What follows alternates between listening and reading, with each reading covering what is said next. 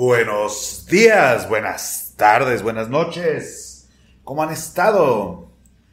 Bienvenidos de nueva cuenta a este canal donde hablamos un poco de pintura y de arte. El día de hoy transmitiendo en vivo desde la Ciudad de México. En esta mañana del... Aquí estamos 20, eh, 20 de octubre del 2022, ¿cómo les va? ¿Cómo les va a todos los que están por aquí? Les recuerdo mis redes sociales.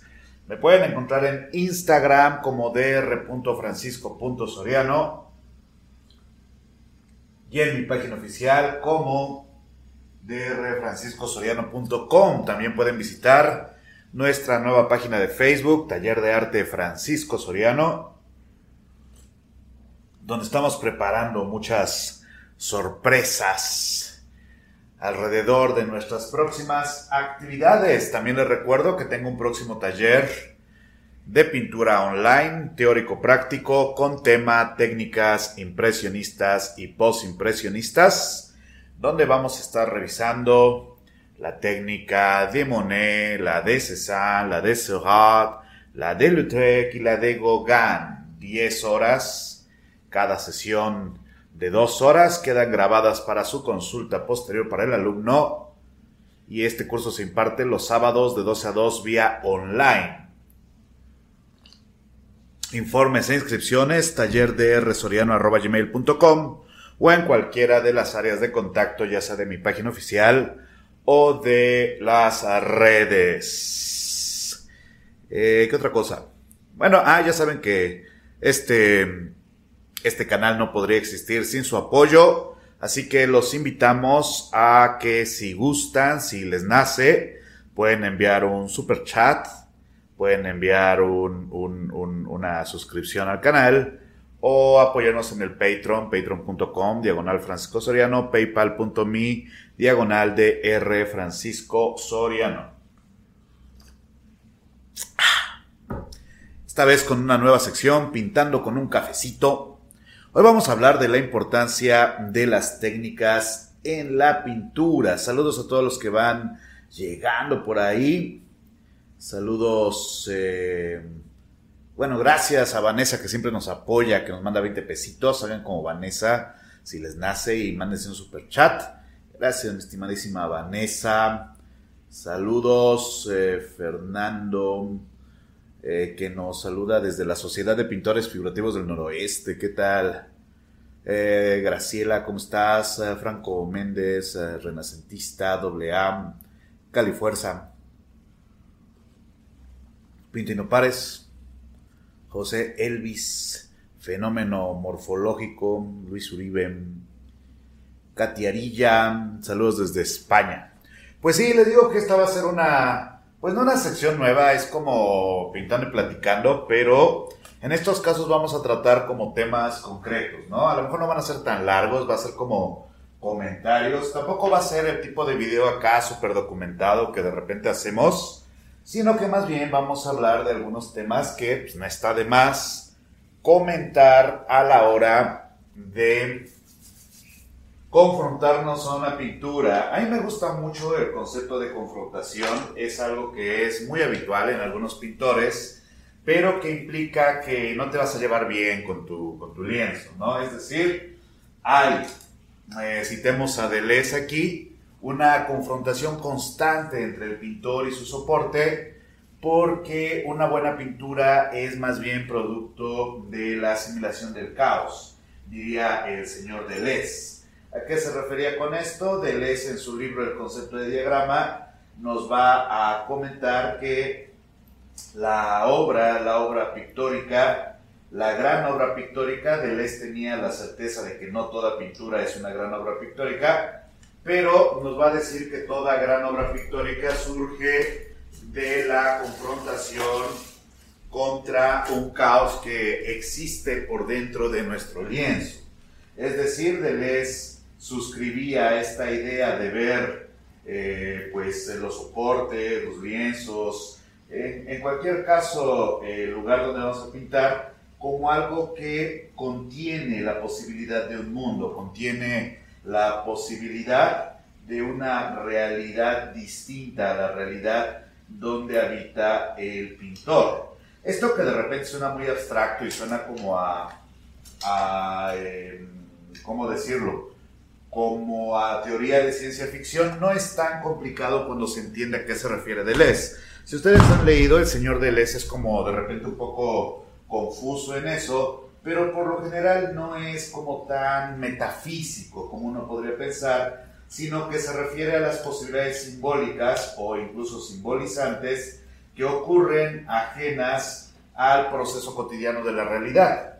Para el señor Deleuze, la idea de una realidad dentro de un cuadro se refiere sobre todo a las posibilidades evocativas de ese cuadro, si bien de repente cuando nosotros lo leemos con más atención, vamos a notar que habla del el caos como un elemento cuasi real, como un elemento que propicia la creatividad al momento de propiciar la vida misma. Deleuze considera que la pintura es propiciadora de realidad, en tanto simbólica, mientras que el caos es propiciador de una creatividad en tanto fuerza elemental. Si queremos ponernos menos técnicos, podríamos decir que Deleuze considera que el caos es una especie de, de, de, fuerza divina omnipresente que opera en la producción artística. Sí, suena muy metafísico ya que lo piensas, pero ¿a qué se refiere entonces? Que cuando el pintor es capaz de, a partir de su creatividad, sumergirse en el caos, este caos puede ser existencial, puede ser un caos eh, físico, tangible, por ejemplo, una guerra, el miedo, la angustia, la propia idea de, la muerte, de la, eh, de la finitud, el pintor entra en contacto con esta fuerza que amenaza constantemente con eh, destruirlo, con destruirlo a él, destruir su entorno, destruir sus posibilidades. Entonces, el señor Deleuze va a decir que el modo de hacer arte es confrontarse a esta posibilidad de la desaparición más absoluta y a partir de ahí echarse un clavado dentro del caos y salir de él con una imagen, con una posibilidad de representación de eso que no puede ser representado. El caos no puede ser representado, pero lo más cerca que está cualquier individuo de representarlo es a través del arte. ¿Por qué? Porque el arte pertenece a la misma naturaleza, a una naturaleza caótica que es controlada a partir de la manipulación del artista. Ahora, para que esto se dé, aquí podemos conectar un poco la teoría de Deleuze con la idea que tenía el mismísimo Sigmund Freud sobre la creación, no basta con la representación, digamos, automática, sino que al ser asimilada produce un objeto artístico. El objeto artístico entonces estaría lleno de fuerza, repleto de esa energía caótica y tendría que ser trabajo del operador, en este caso el pintor, el sacar figuras o formas no necesariamente reconocibles, porque el caos no es reconocibles, pero sí, no es reconocible, pero sí apreciables en un medio determinado que vendría a ser el medio de la pintura. Ahora, para que esta posibilidad de representación sea eh, viable, se tendría que considerar lo que es el famoso diagrama. ¿Qué es el diagrama? Es a partir del bosquejo más rápido, del bosquejo más expresivo e inmediato la impresión primera del caos. Porque vamos a poner un ejemplo. Piensen en la pintura de este, Turner cuando eh, se incendia el Parlamento. Y lo interesante es que aunque hay eh, representaciones plásticas de, esta, de este suceso que Turner atestigua de primerísima mano, lo que realmente contiene el germen de ese caos tremendo de la destrucción son los bocetos in situ. ¿Por qué? Porque cuando tú estás viendo un incendio, la caída de las Torres Gemelas, lo que sea, el primer trazo que tú obtienes de ese caos es tu confrontación con el propio caos que ha permeado al mundo real, porque pues, concedamos que se te caigan las dos torres gemelas, está muy cabrón, y a partir de eso tú puedes procesarlo para una pieza más depurada. Pero la esencialidad está en ese primer contacto que se preserva de mejor manera dentro del sketch, dentro del bosquejo. Ahí empezamos a hablar ya sobre uno de los recursos técnicos tradicionales en la figuración, que es cuál, precisamente el uso de bosquejos. Ahora, hay que diferenciar un bosquejo útil para la representación y un bosquejo que sirve para la representación, pero no es útil para la eh, comunicación de dicho caos. Por ejemplo, cuando nosotros hacemos un bosquejo bajo una metodología específica que puede ser, no sé, la de Bach o la de Loomis, estamos esquematizando con coordenadas cuasi matemáticas cómo representar, porque nuestra prioridad es la representación de una no idealización, pero sí esquematización de la realidad, como esta vieja fórmula de, bueno, una persona tiene nueve cabezas. Es decir, que más que la observación de una persona, vamos a crear un esquema de nueve cabezas y a partir de ese esquema vamos a hacer encajar a nuestro modelo. A partir de eso es que se puede entender en muchas ocasiones que la pintura de carácter academicista hace representaciones semi-idealizadas de los modelos. No es que los modelos no tengan su atractivo, evidentemente, pero de repente hay como una sensación de que se está falseando algo. ¿Por qué?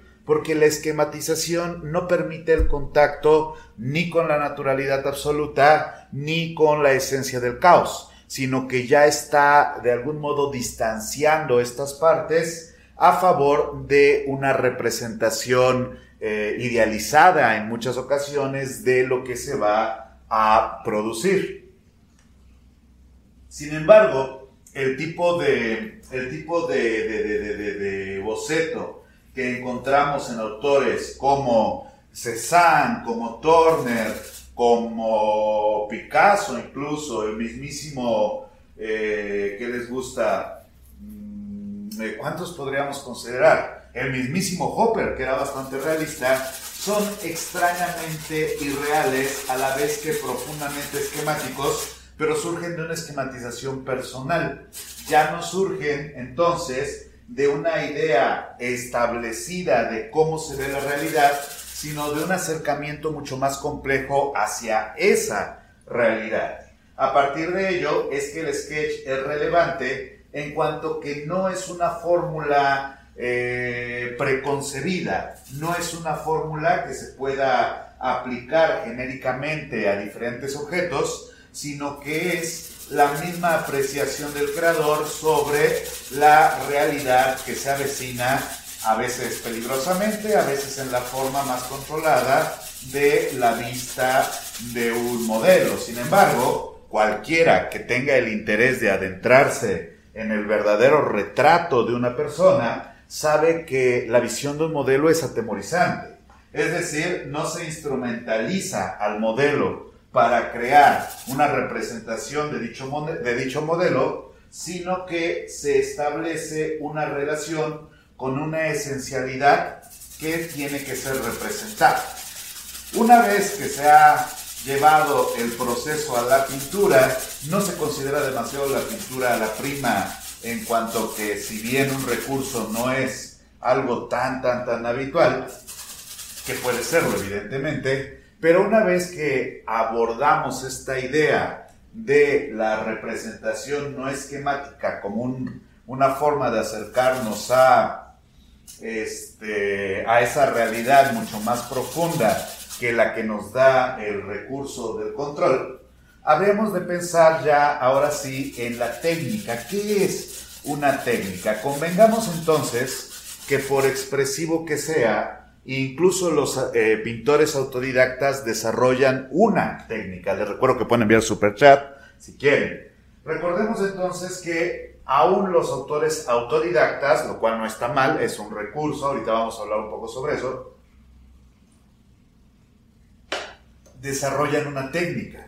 Algo muy, muy, muy, muy, muy importante es que no tenemos que confundir la idea de técnica de la idea del conocimiento de los materiales, en cuanto que el conocimiento de los materiales puede ser muy bien parte de una técnica o puede ser el conocimiento de los materiales en sí mismo sin que el que posea este conocimiento eh, haga ejercicio de la pintura. O sea, hay muchos, hay un gran registro histórico de alquimistas que podían producir materiales, podían producir barnices, sabían cómo funcionaban, los probaban incluso, pero su actividad era más bien esa y no tanto la pintura. ¿Por qué? Pues porque hay el factor de el, eh, del proveedor de un recurso básico que para el pintor serían materiales, serían barnices, serían aceites. Y entonces, aunque sucede como en el caso de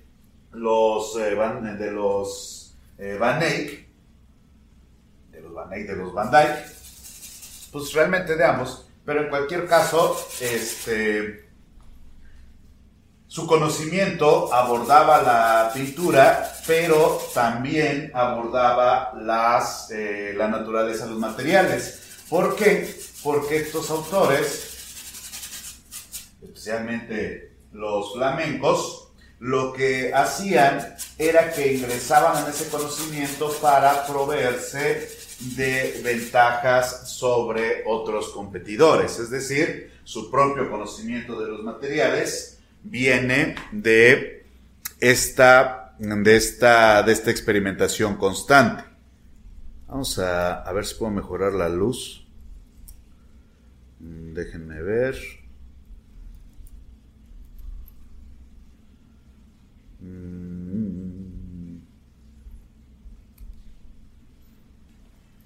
¿Cómo podemos poner un poquito más de luz? Es que muy oscurote, ¿no? Bueno, entonces, pensando en los Van Eyck y la primera gran producción de materiales, podemos pensar también en que esto, aunque hay una idea de que es muy común, de hecho no lo es. Tenemos diferentes eh, estudios que comprueban que, que algunos pintores del barroco no requerían ser tan conocedores de los materiales en cuanto que había expertos de materiales. ¿A dónde vamos con esto? Pues esta idea de que aun cuando el conocimiento de los materiales es parte de la técnica, no es una técnica en sí mismo, sino que es parte de un conocimiento que sirve para un objetivo concreto. ¿A qué nos referimos? Que una técnica tiene, obviamente, conocimiento sobre los materiales, mientras más conocimiento mejor probablemente, pero también tiene una serie de pasos, una serie de elementos que son las que posibilitan que sean mencionados como una técnica. ¿Por qué? Porque la técnica es en sí mismo una serie de pasos que de ser reproducidos de cierto modo dan eh, resultados específicos. Ahora, cuando nosotros hablamos de una técnica personal, por ejemplo, puede salir alguien a decir, es que yo tengo mi propia técnica, no altera esa fórmula, puesto que la repetición de esa serie de pasos concretos propicia que tengas un resultado. No tiene que ver con la originalidad, a veces sí, claro, cuando tu técnica es como única y no la compartes con nadie, pero el chiste de una técnica es que al ser una serie de pasos coordinados, como cuando aprendes a bailar tango o salsa o yo qué sé, se pueden enseñar. De repente va a encontrarse, esto es muy del pensamiento kantiano, la idea de que si bien se puede enseñar, solo algunos virtuosos pueden llegar a ciertas cotas de calidad que permitan que eso técnicamente bien realizado sea concebido como arte. Ese es un debate que yo creo que amerita otra conversación, porque también históricamente fue una forma de monopolizar las actividades creativas. Esto es algo que menciona el señor Joseph Boyce. Eh, la monopolización de las técnicas por parte de cuerpos que buscaban monopolizar el mismo concepto de las artes propició que se difundiera la idea de que las técnicas solo podían ser operadas por ciertos elementos geniales de la sociedad, lo cual implicaba que aquellas personas que eran creativas pero no dominaban la técnica no podían acceder a la posibilidad del arte. Y de ese modo el arte quedaba en manos de una élite que por lo general pues no quería compartir ni la posibilidad de la pintura ni la posibilidad de la creación artística. Esto lo menciona Joseph Boyce, no es que me lo esté inventando yo, sino que Joseph Boyce hace una amplia mención al respecto explicando por qué, aun cuando todo ser humano es eh, capaz de tener creatividad artística, no todo ser humano aplica esa creatividad en un producto artístico. Por eso la frase de Boyce de cualquiera puede ser un artista, que después es retomada para un ejemplo más popero por eh, películas como Ratatouille, donde dicen, ok, cualquiera puede ser, pero hay unos que van a ser mejores que otros. Sin embargo, esto de unos mejores que otros no deja de ser kantiano en el sentido de la búsqueda del genio, pero se va como desdibujando en el tiempo. ¿Por qué? Porque aun cuando una enorme parte del público está de acuerdo que alguien que es capaz de pintar con técnicas del academicismo francés del siglo XIX es de hecho genial, para otra gran parte del público, algo que a veces es difícil de aceptar por estos mismos autores, les parece que ese tipo de pintura es más bien aburrido. ¿Por qué? Porque la representación humana en términos de virtuosismo requiere una repetición ya no de pasos, sino de esquemas controlados. Un caso muy evidente es la pintura de Jacob Collins, que está destinada evidentemente a un público que pueda apreciar las cualidades técnicas, las cualidades, eh, ¿cómo cuál es la palabra? Anatómicas, las cualidades de proporción. Hagan de cuenta, todo lo que le gusta a César Córdoba eso. Pero ¿qué es lo que sucede? Que dentro de una realidad cambiante como lo es el arte, esos criterios han sido superados en más de una ocasión. De hecho, muchas veces, si se observa la pintura, por ejemplo, de los eh, renacentistas, se van a encontrar fallos de proporción. Muy fácilmente tú puedes utilizar una pintura de Rembrandt, pero si tratas de meterla en un sistema académico francés del 19 o conservador, van a decir es que tiene fallos anatómicos. Y es que tiene fallos anatómicos dentro de un sistema restrictivo que privilegia características técnicas, pero donde la técnica ya no es solamente la manipulación del material, sino también la adecuación de ciertas propiedades sobre los resultados concretos. Ahí estamos. ¿Cómo vamos con los superchats? Tenemos 20 pesos. Muchas gracias por su apoyo. Saludos a todos los que van llegando, saludos a todos los que están por ahí. Les recuerdo que pueden apoyarnos con super chat, apoyarnos con su like, apoyarnos con su super gracias en los videos publicados. Ahora, entonces, no hay que confundir que técnica sea pintar eh, o dibujar correctamente dentro de un sistema dado. ¿Por qué? Porque en efecto, dentro de un sistema de valores montado sobre una técnica, se puede hablar de buena o mala técnica. Una pregunta muy recurrente en el canal es, ¿cómo puedo saber que un dibujo es un buen dibujo? Pues es que esto va a depender de qué sistema de lectura lo estás, eh, lo estás ejecutando. O sea, eh, un dibujo, para poner ejemplos de la cultura pop de YouTube, un dibujo de Villarán puede ser un terrible dibujo dentro de un sistema de concepción neoclásica. ¿Por qué? Porque el dibujo se mueve en clave expresiva. ¿Qué quiere decir que se mueve en clave expresiva? Que para un autor como el señor Villarán es más o menos irrelevante el parecido con la realidad en cuanto que su trabajo está operando en busca de una esencialidad expresiva.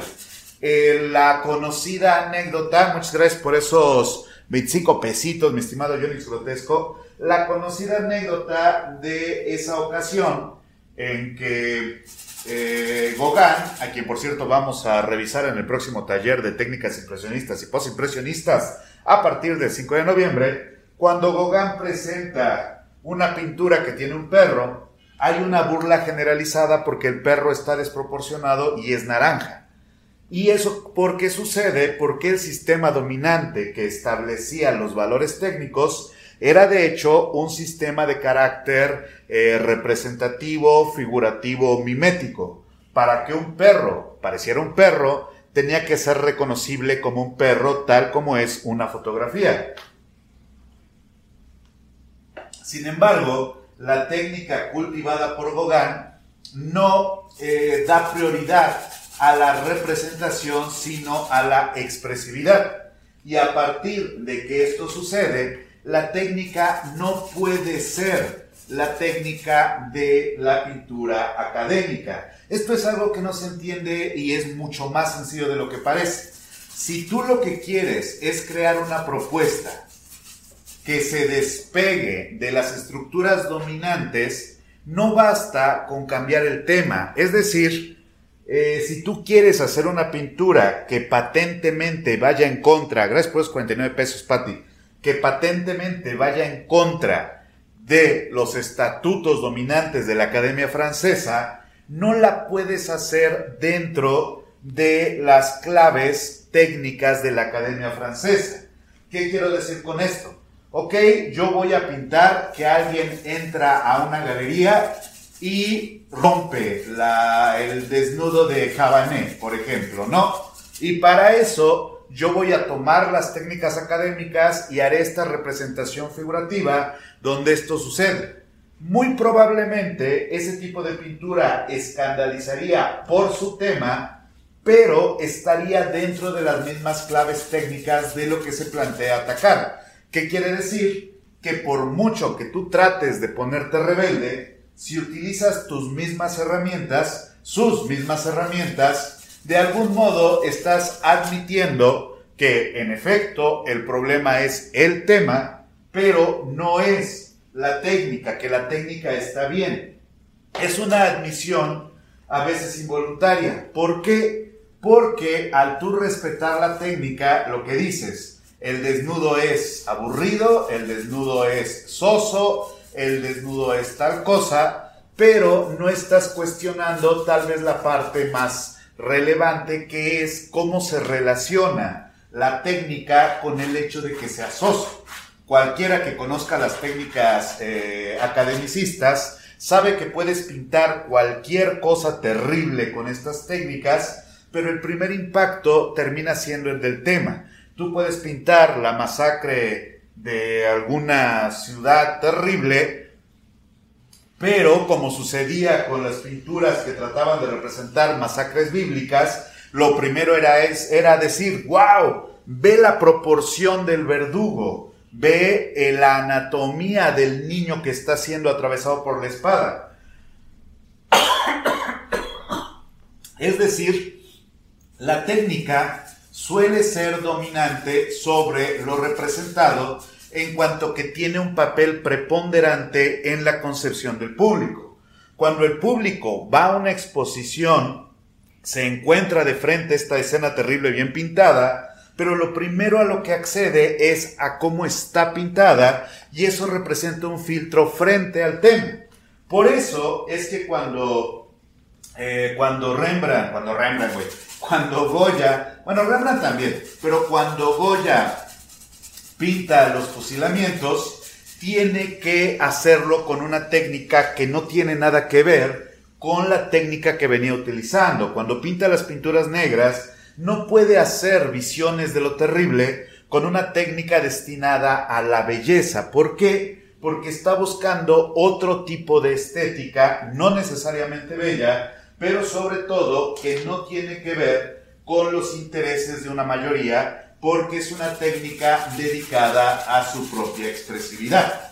A partir de ello es que Goya transforma estas técnicas bonitas de su época, de finales del romántico, y dice, no, si yo voy a hablar de la guerra, una guerra que ha impactado en mi realidad, es decir, que ha traído el caos a mi realidad, necesito una técnica que pueda abordar el caos. Y una técnica que es hipercontrolada como la academicista está hecha para distanciarte del caos. Por eso es que cuando un pintor explora la naturaleza terrible de la naturaleza, del comportamiento humano, de la muerte, termina distanciándose de las técnicas tradicionales a favor de técnicas que podríamos denominar como eh, experimentales. ¿Para qué?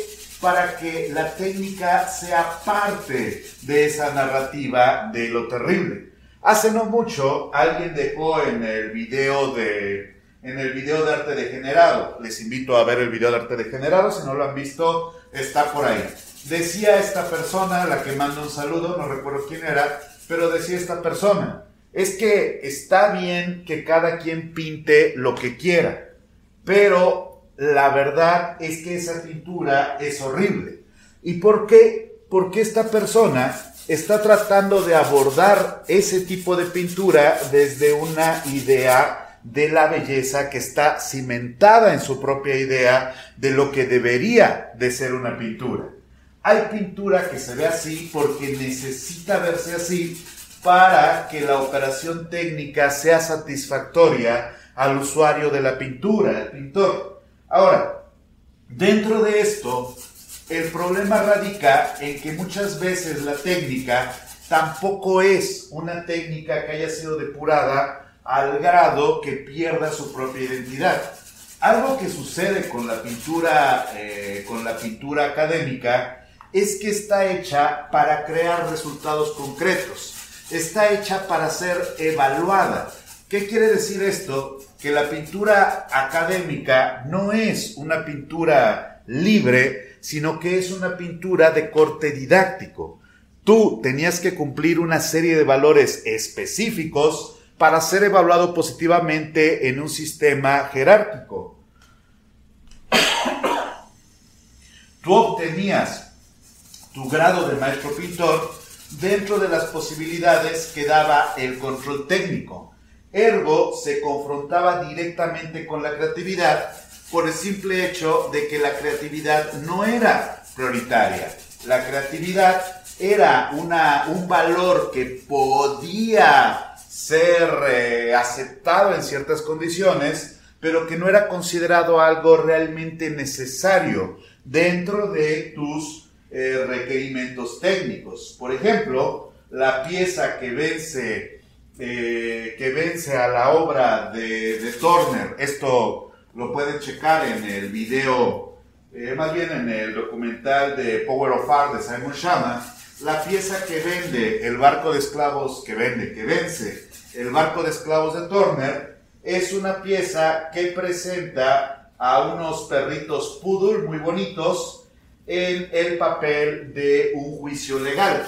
El eh, perro que es el juez creo que es un bulldog, los abogados son poodles, los fiscales son pequineses, qué sé yo. Sin embargo, la pieza llamó la atención por su originalidad y transgresión. Pero ¿por qué era esto? Porque estaba dentro de las claves del humor caricaturesco y era aceptado como sí, una transgresión, pero no una verdadera transgresión, sino algo que se escapaba un poco a lo que era cotidiano, pero pintado dentro de las estructuras técnicas. De hecho, en la misma exposición, algunos críticos llaman la atención sobre lo bien que está pintado el pequeño caniche, eh, que es casi, que casi se sale del marco.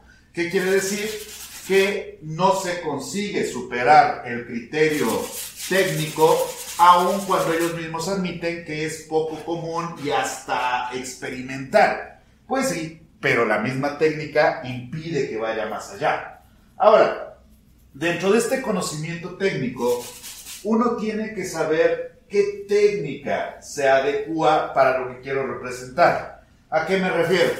Si tú eres eh, Francis Bacon, por ejemplo, no vas a estar satisfecho con técnicas de carácter figurativo, porque tu idea no es únicamente explorar temas de violencia no explorados, sino es renovar la narrativa por medio de la representación de posibilidades no observadas anteriormente. Sin embargo, si tú eres, eh, qué sé yo, eh, un ejemplo acá goticón, a Samori, aun cuando tu búsqueda puede tener lugares de coincidencia tanto con la violencia como con la experimentación, consideras que requieres una relación más directa con algo que permee dentro de tu propia idea de tu objetivo estético, que en el caso de Samori es precisamente la pintura barroca.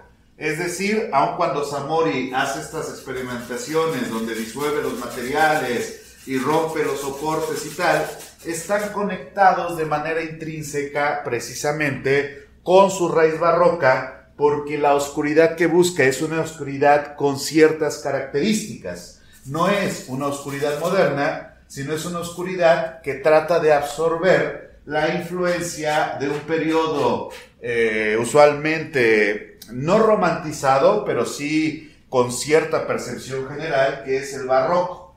El barroco en cuanto conector con una presencia más goticona, más oscurona. Sin embargo, esto tampoco era el objetivo técnico original. Es funcional, pero son adecuaciones que se hacen ya dentro de la modernidad y que son posibles porque la misma idea de los valores originales de las técnicas se han perdido a favor de la idea colectiva de cuál era su funcionalidad. No obstante, otra pregunta que se hace muy, muy, muy seguido en el canal es, ¿qué es más importante, tener un estilo o ser original? Algo que a mí me llama mucho la atención, que ya hemos tratado en capítulos anteriores, es precisamente Recuerden que estamos en nuestra nueva sección Pintando con un cafecito, pintando y platicando con un cafecito, el día de hoy hablando sobre la técnica. Les recuerdo que pueden enviar su super chat para apoyar este canal y también pueden volverse miembros del canal. Eh, ¿Cómo se llama? Y apoyarnos en Patreon, en, PayPal y eh, inscribiéndose al próximo taller también, ¿cómo no? ¿Cómo ven? Tengo la idea de rifar un espacio en mi próximo taller a partir de los apoyos, pero bueno, ya vamos viendo luego eso. Bueno, les decía entonces que algo que a mí me llama mucho la atención es como esta idea medio, medio inconsciente de que hay un pleito y hay un pleito irreconciliable entre, eh, entre el estilo, la técnica y la originalidad.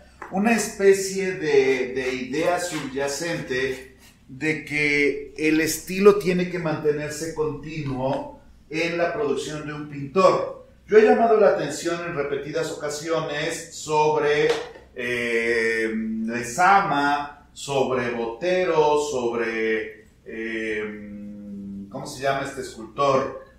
¿Cómo se llama? Ah, Marí, porque son autores que cuando ustedes los ven, aun cuando recorran eh, varios años de su producción, todos ellos tremendos autores, obviamente, eh, van a encontrar que hay coincidencias técnicas que se van repitiendo y depurando. ¿Qué quiere decir esto? Que estos autores eh, repiten los procesos técnicos y por su misma repetición se van eh, volviendo cada vez mejores, cada vez obtienen más, eh, más, más, no sé, de repente en algunos los acabados son más finos, en otros las figuras son más potentes y así, pero al mismo tiempo hay una repetición sobre el estilo. Es muy importante considerar las diferencias entre estilo y técnica. ¿Por qué? Porque una técnica, si bien puede producir un estilo, no necesariamente requiere el estilo para seguir siendo esa técnica, sino que la técnica ha sido creada para ciertos objetivos concretos que se obtienen por medio de esa repetición. Por ejemplo, en el tipo de obra que estoy haciendo en este momento, parte de la serie Torre de Babel, que espero exponer el año entrante, dicho sea de paso, La técnica que adopto es una técnica que se basa en la confrontación con el soporte. Una técnica que es un poco la técnica de Turner, de quien eh, respetuosamente me sirvo para obtener ciertos colores y tal, pero que no es exactamente su técnica simplemente porque las adecuaciones matéricas están orientadas a volver el proceso más dinámico y más propio de mi propia época.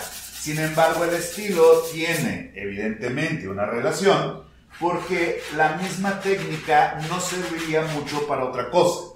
Si yo quisiera pintar un perrito, pues sería muy complicado hacerlo con esta técnica porque la técnica fue pensada para representaciones específicas. Las nubes, la naturaleza, la violencia, el, el, el poderío de la atmósfera sobre esto, mientras que al mismo tiempo, si tú quieres pintar una pieza cubista, claro que puedes hacerla con una técnica italiana del siglo XVII o XVIII, pero pues realmente no está pensada para eso.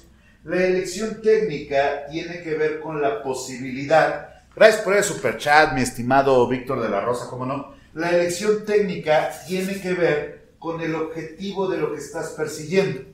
Por eso es como muy eh, complicado a veces que alguien que empieza autodidacta, lo cual no tiene nada de malo, insisto, es una, es una forma de acercarse a las artes legítima y a veces muy emocionante, pero cuando alguien que es autodidacta trata de crear diferentes motivos sin dominar una técnica concreta, va a haber cosas que salen muy bien y cosas que son complicados. ¿Por qué? Porque una técnica puede tener subvariantes técnicas en una misma pintura. ¿A qué me refiero? que en una pintura que contenga una figura humana y un bodegón, tú puedes tener un tipo de recurso específicamente para la piel humana, para eh, la ropa, pero tal vez ese mismo recurso no te va a servir para la representación de una fruta, del vidrio o tal. Aun cuando es parte de la misma técnica, pensemos una técnica como una superestructura, se va a eh, dividir en microestructuras que operan de manera coordinada dentro del el objetivo plástico. Volviendo al tema de esto de la pintura y el estilo. Una vez que se ha dominado una técnica de representación general, el problema es escapar de ella. ¿Por qué? Porque muchas veces no es necesario.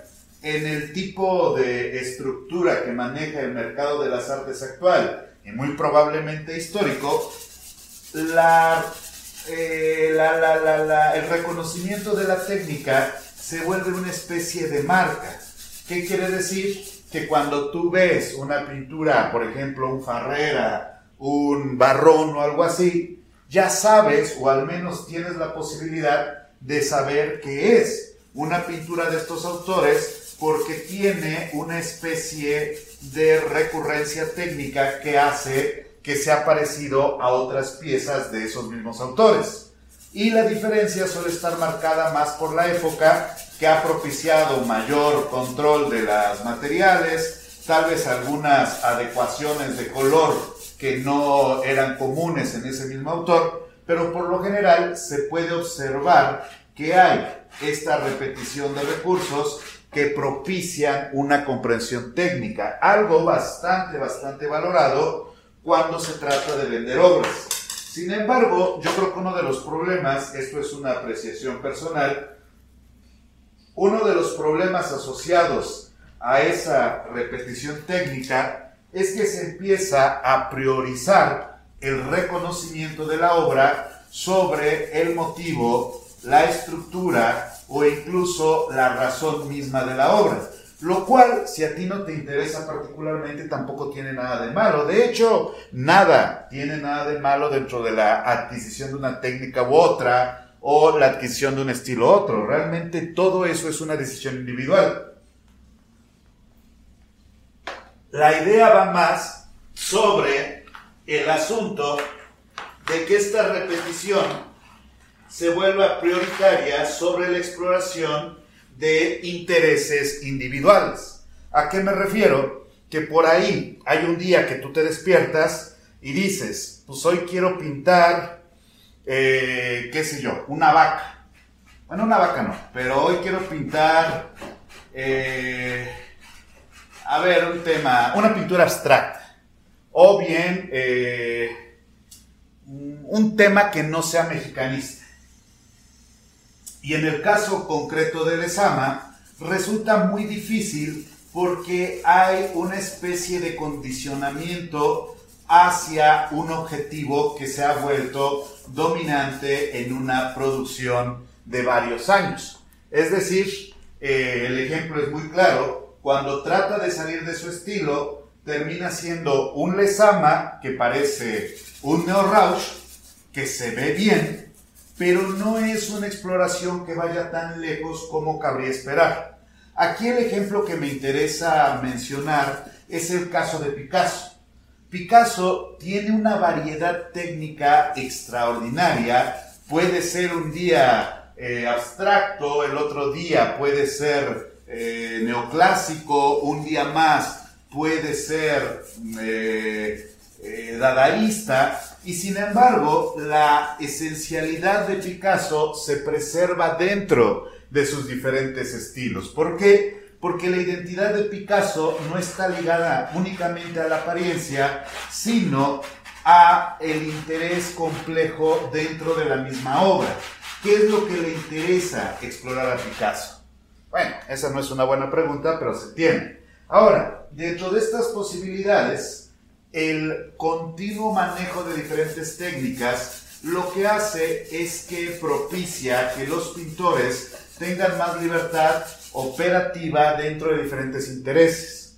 Algo que sucede continuamente en el canal es que llega gente que dice que eh, además de ser un mal pintor, ni siquiera dominó una técnica, precisamente por la posibilidad de poder pintar como se me antoja cuando se me antoja. Finalmente, mi especialidad es en técnicas y a partir de ello, dependiendo los elementos que yo quiero priorizar, selecciono una u otra técnica. Por ejemplo, cualquiera que conozca mi trabajo sabe que hay desnudos que son en una técnica moderna, muy pastosos, sin una preocupación real por las proporciones o por eh, el parecido con el modelo, porque en fin, es una, la representación es una representación de fuerza, mientras que otros llegan a ser más realistas, más cuidados y demás. Pero para yo poder hacer ese tipo de cosas, no puedo seleccionar ni los mismos materiales ni las mismas herramientas. En una técnica no solo se trata de cómo se va a ver, sino de conocer qué es lo que propicia que se vea así. El conocimiento en una técnica también tiene que ver con los materiales. ¿A qué me refiero con eso? Que un pintor que quiera hacer una pintura al estilo de Rembrandt no puede utilizar las mismas herramientas que utilizaría un Lucian Freud o una Jenny Saville, aun cuando son parecidos. ¿Por qué? Porque la técnica, además de este conocimiento sobre el dibujo, la proporción, etc., también tiene que ver con conocimiento concreto conocimiento de los efectos del material, de los efectos del pincel, de los efectos de los aceites, de los solventes, de los barnices, del tipo de tela. Una técnica amplia, un conocimiento técnico amplio, no es nada más te quedó igualito a Caravaggio, sino cómo puedo propiciar esa similitud. El caso de Caravaggio es interesante porque hay una idea muy generalizada, muchas veces a partir del desconocimiento, que no se tiene idea cómo pintaba Caravaggio.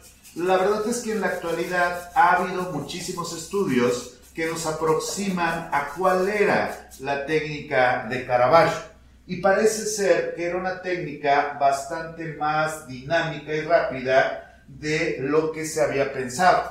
Lo cual tiene mucho sentido en cuanto que para entender una técnica tenemos que situarla en el tiempo. ¿Por qué? Porque las técnicas en la pintura en muchas ocasiones son producto de las necesidades más, eh, de las necesidades más eh, banales de un pintor. A mí me gusta el caso de Caravaggio porque Caravaggio varía su técnica de acuerdo a su estatus legal.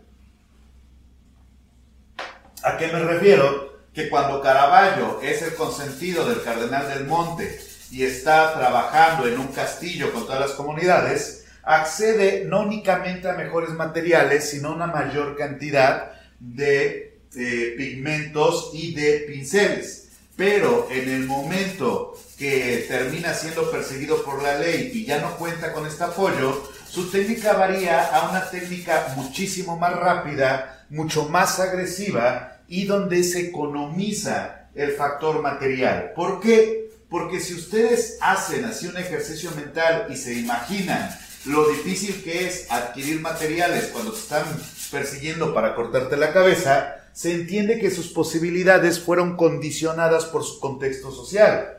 Una cosa también que sucede mucho en la pintura es que la misma romantización de los pintores produce la sensación de que estos son seres divinos que cagan pigmento. Y no, muchos pintores no podrían hacer lo que hicieron si no fuera por el momento concreto en que se desarrollaron sus pinturas. Si Van Gogh no nace en la década que nace, muy probablemente no habría Van Gogh o habría un Van Gogh un poquito más conservador, más tradicional, por el hecho concreto de que no había pintura de cadmio, pintura de cromo, no había el uso que terminó dando algunos pigmentos más bien modernos dentro de las posibilidades técnicas. Pero esto, que a veces tiene que ver en este imaginario de la pastosidad de Van Gogh y tal, a veces es mucho más sutil. El caso del el señor Sorolla, como lo explicamos en el video de cómo pintaba Sorolla. Si Sorolla no pinta en el momento concreto en que pintó, se iba a perder el violeta de cobalto y por tanto su pintura no iba a ser tan brillante como terminó siendo. Si Sorolla no pinta en el momento específico que pintó, se iba a perder los óleos en tubo y por tanto no iba a poder pintar con la facilidad que pintó en el exterior.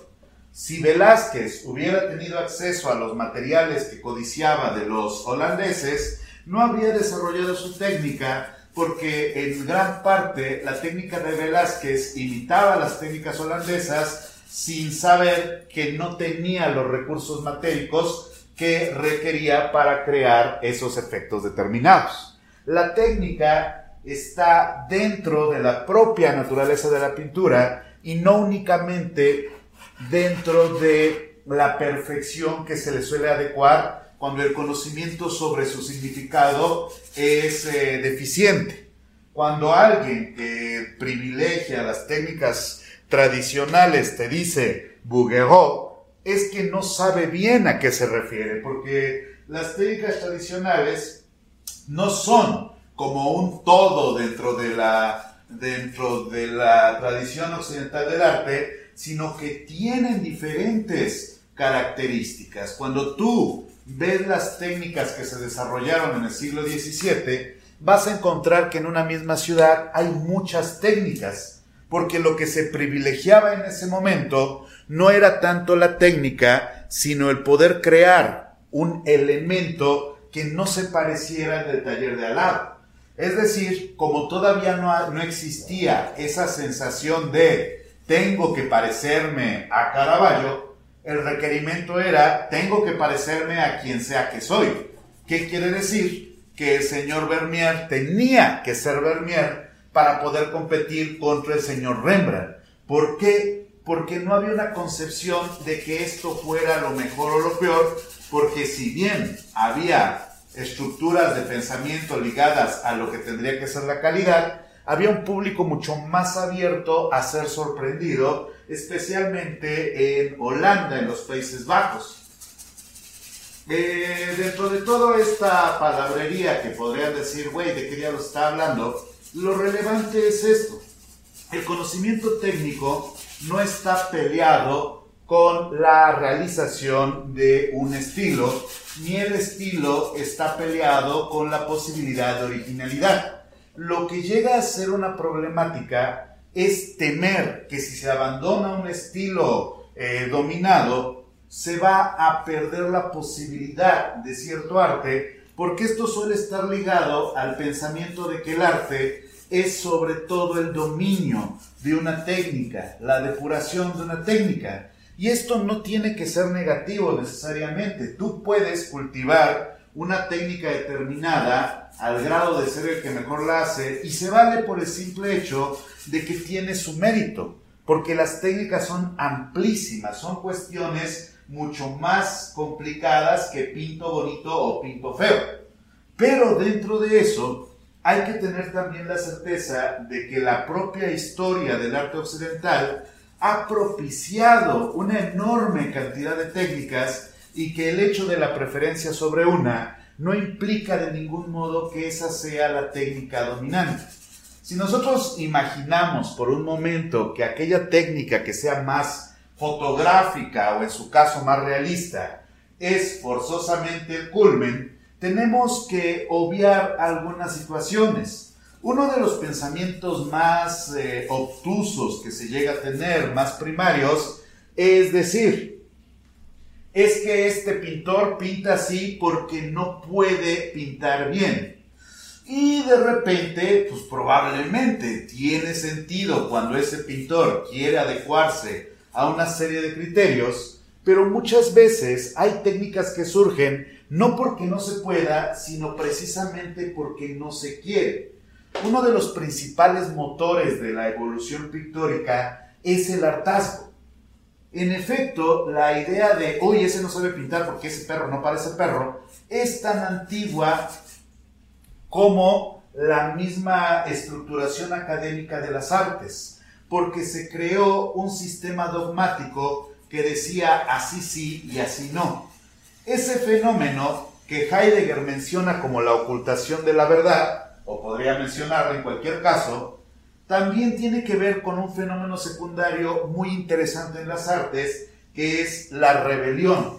¿Y qué es lo que pasa? Que frente a un grupo dogmático, como puede ser un sistema académico restrictivo, una serie de pintores se levanta frente a la apatía que les produce ese tipo de pintura.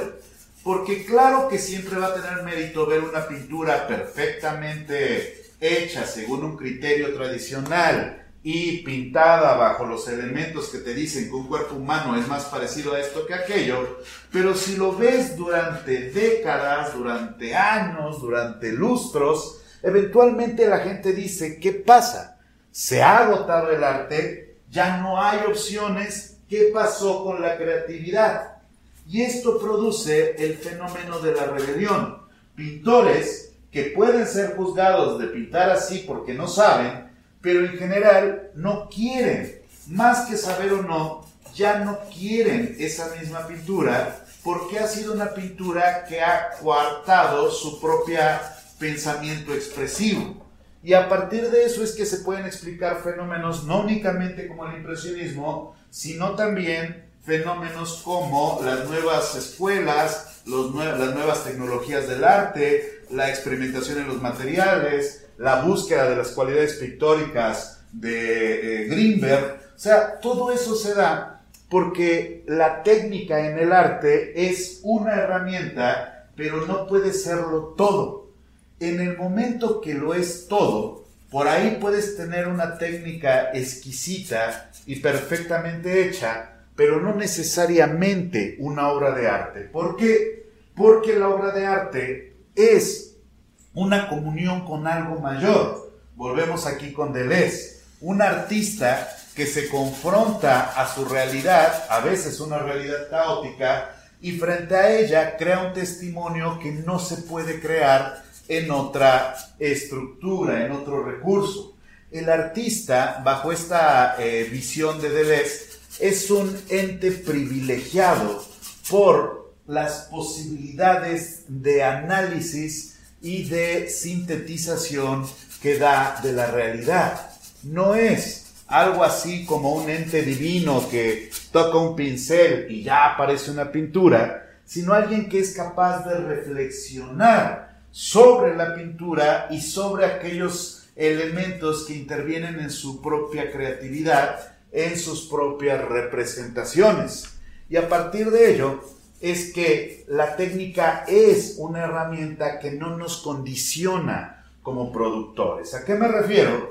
En el momento que alguien cede el control a la técnica por encima de su preocupación, cede muchísimas herramientas posibles, cede muchísimas posibilidades que desaparecen por la priorización de uno de los factores frente a la macroestructura que es la creatividad.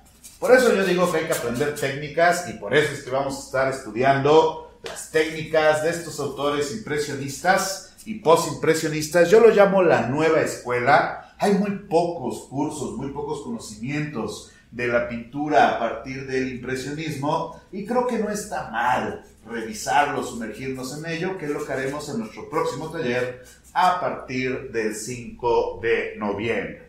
Ahora, evidentemente todo esto no quiere decir que esté mal si ustedes quieren pintar más realista o más tradicional, pero ojalá y podamos abrirnos un poco al hecho histórico dentro de las artes, que una técnica no garantiza la superioridad de una obra o no, porque la obra es arte en cuanto todos sus elementos funcionan como una extraordinaria orquesta que está tocando una sinfonía perteneciente a una época.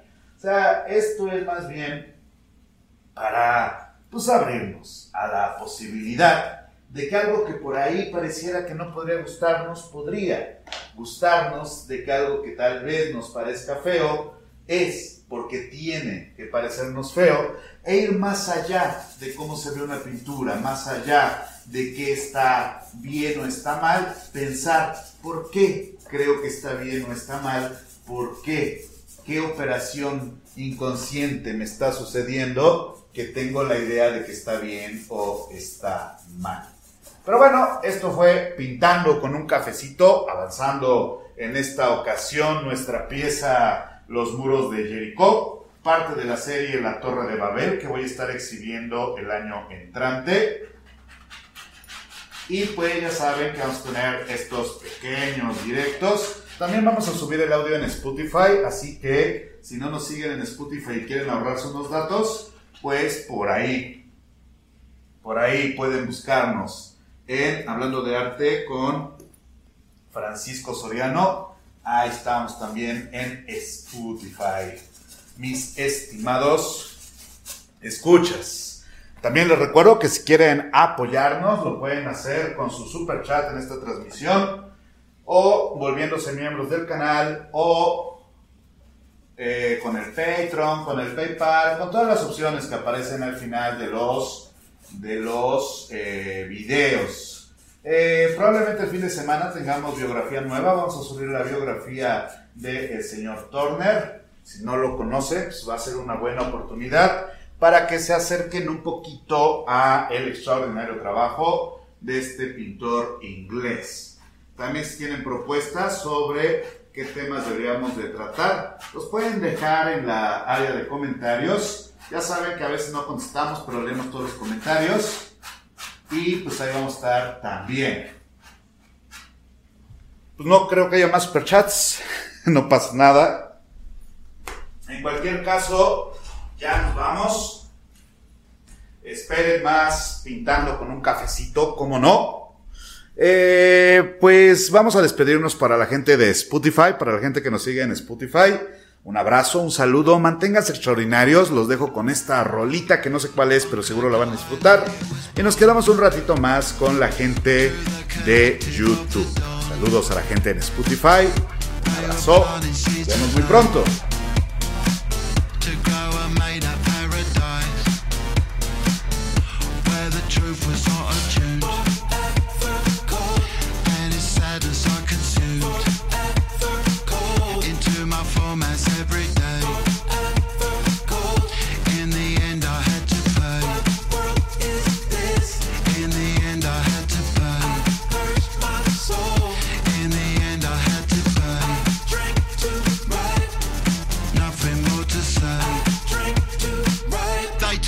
up to